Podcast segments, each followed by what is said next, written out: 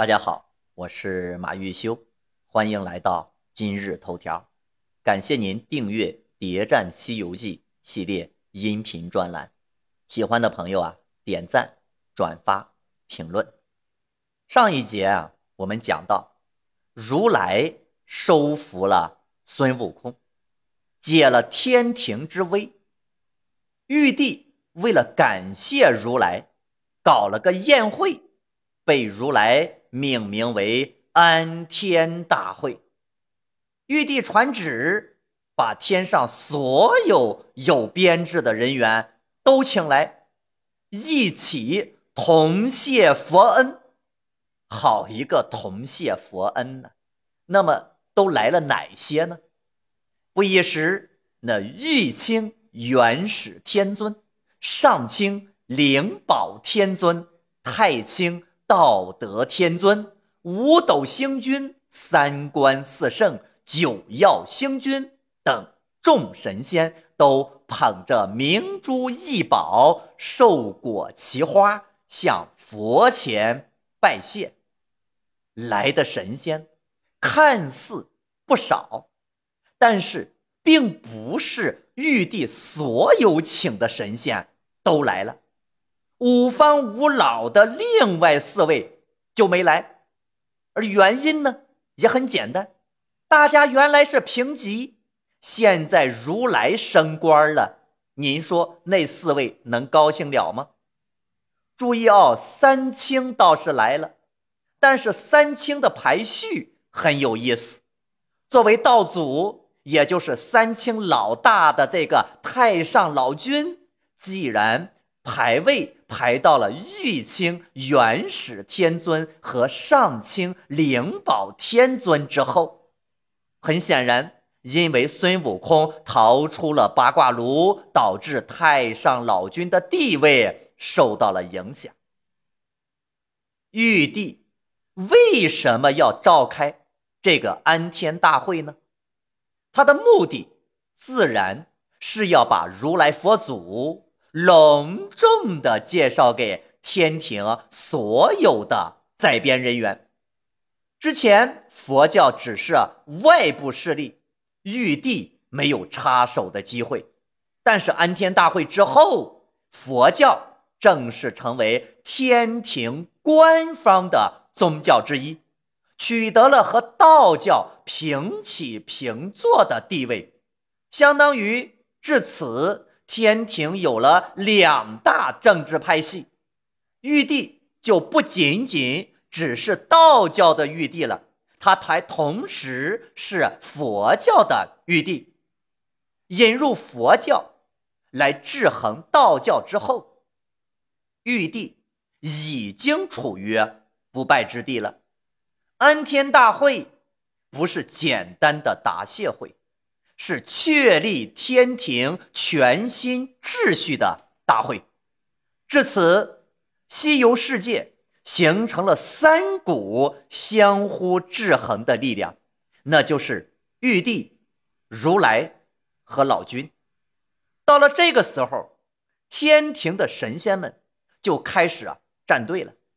王母第一个站出来，当着众神的面给如来。送上了一个大蟠桃，目的之一当然是要用蟠桃来示好如来，等于向如来靠拢。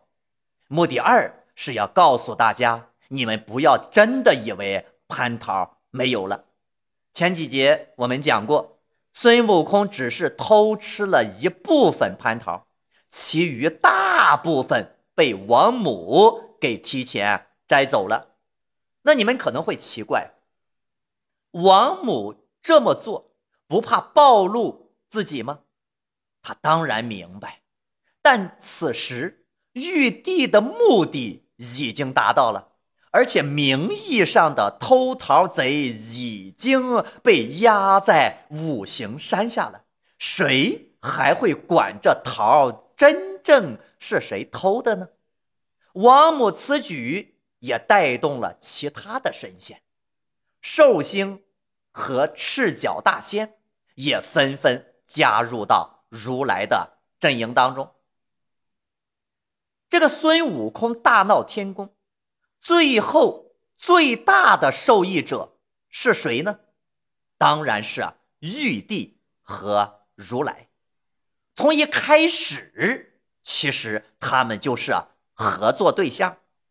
玉帝想要打破现有的权力平衡，而如来呢，在五方五老当中势力成长的最快，但是权力和地位却严重的不符。如来也需要一个更大的舞台。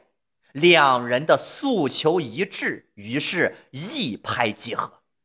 但是大闹天宫，这可不是小事儿，这事儿要做的谨慎再谨慎，需要一个不清楚形势的人来完成，还得非常的干净，怎么查也不能查到自己身上。那么最好的方案。就是活生生的造一个全新的人物出来，而如来就刚好掌握着一项独门的技术，那就是造人。说到造人呀，其实并不准确，严格意义上来讲，应该叫魂复生技术才对。那么大家记不记得上一节？我给大家讲过，哪吒是如来复活的，也就是是复生的。那么原著当中提到，哪吒的一点灵魂到了西方极乐世界告佛，佛呢正与众菩萨讲经，只闻得撞翻宝盖，有人叫道：“救命！”佛祖慧眼一看，这。是哪吒之魂，即将必偶为骨，合叶为一，念动起死回生真言，哪吒遂得了性命。所以如来可以用哪吒的魂，又造出一个哪吒来，以此我们来论证说，如来掌握着一项独门的魂复生技术。也就是他可以用一点的灵魂造出一个人来。我们再来看孙悟空大闹地府的那一回，原著里是这样写的：说孙悟空捧出五六部文书，并十类簿子，一一查看，看完了裸虫、毛虫、羽虫、昆虫、鳞介之类，都没有找到。孙悟空的名字，又看了猴这一类的文部，也没有找到。按说孙悟空是猴啊，那应该在猴的这一类文部里找到孙悟空的名字才对啊。哎，在生死簿的猴子的文部里面也没找到孙悟空，说明他不是猴。原来呀，这孙悟空外貌啊。说他是猴吧，外貌像人，但是呢又不记到人名的簿子里；像裸虫吧，他又不住在国界之内；像地上跑的野兽，麒麟管不着；像飞禽吧，凤凰管不着。所以啊，都通通不是。奇怪了，说另外还有个簿子，悟空拿过来亲自检查翻阅。终于在“魂”字一千三百五十号才看到，那里标注着孙悟空的名字，上面写着“天生石猴，阳寿三百四十二岁，善终”。大家发现没有？孙悟空虽说长了一副猴样，但他本质上并不是猴，甚至都不属于。走兽和飞禽，因为猴鼠之类是不入人名的，但是孙悟空呢，他却有个人的名字，所以实质上孙悟空不是猴，而准确来讲，他只是一个魂儿，是如来用一个魂儿给造出来。那么这个魂儿又是谁的呢？现在还不得而知。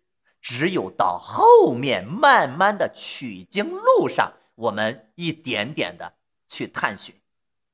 那么再就是，大家应该知道，这个不管造任何东西，咱都首先得设计好模板，对吧？